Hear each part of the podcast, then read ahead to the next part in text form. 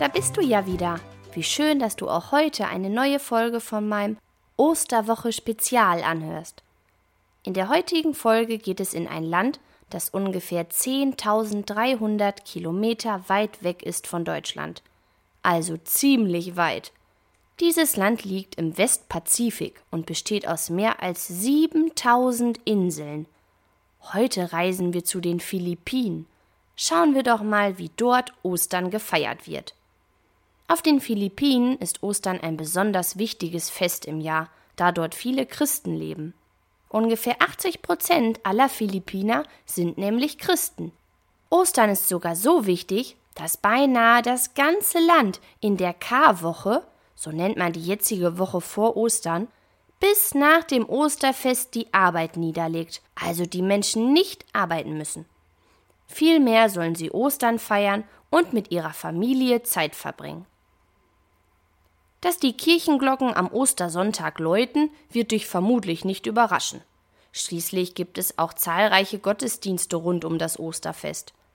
Das ist auf den Philippinen genauso. Auch hier läuten die Kirchenglocken, um den Menschen Bescheid zu geben, dass bald ein Gottesdienst beginnt. Doch am Ostersonntag passiert hier auf den Philippinen etwas Verrücktes. Was genau möchtest du wissen? Ich verrate es dir. Wenn am Ostersonntag auf den Philippinen die Glocken läuten, heben die Eltern ihre Kinder am Kopf hoch. Die Menschen hier glauben, dass sie somit besser wachsen können. Also das habe ich ja auch noch nicht gewusst. Was glaubst du, wachsen die Kinder dann besser? Neben den Gottesdiensten finden hier auch allerlei Feiern und Ostereiersuchen statt, die von Hotels oder Einkaufszentren organisiert werden. Ansonsten ist das Osterfest hier ein buntes und beliebtes Fest. In der Hauptstadt zum Beispiel, die nennt sich Manila, finden bunte Prozessionen statt rund um die Ostertage. Prozession ist ein schwieriges Wort, oder? Das bedeutet aber eigentlich nur, dass eine Art Umzug gefeiert und veranstaltet wird.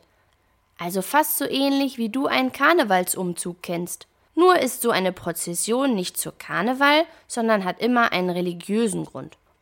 Häufig werden während dieser Umzüge große Bilder oder kostbare Gegenstände aus der Kirche hochgehalten und präsentiert. Bei der Karfreitagsprozession in San Pablo, einer Stadt auf den Philippinen, werden große, jahrhundertealte Statuen, die mit bunten Blumen geschmückt sind, durch die Straßen getragen. Das sieht bestimmt ganz toll aus.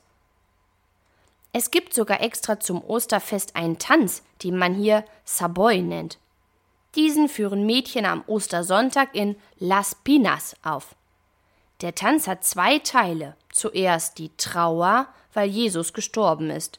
Aber dann folgt die Freude, weil er auferstanden ist. Jedes Mädchen hat dann eine wichtige Rolle. Es gibt zum Beispiel den Engel, eine Kapitänin und viele weiß gekleidete Mädchen, die Körbchen mit Rosenblättern tragen. Sieht bestimmt toll aus, dieser Ostertanz. Auch auf den Philippinen gibt es übrigens Schokoladenhasen und bunt bemalte Eier. Das scheint bis jetzt allen Kindern, deren Land wir besucht haben, zu gefallen. Bestimmt auch dir. Schade, schon ist die Folge zu Ende. Aber das macht ja nichts. Schließlich hören wir uns morgen schon wieder. Morgen reisen wir in ein weiteres Nachbarland von Deutschland, nach Frankreich. Wie wohl die Franzosen Ostern feiern? Bis morgen, deine Christina.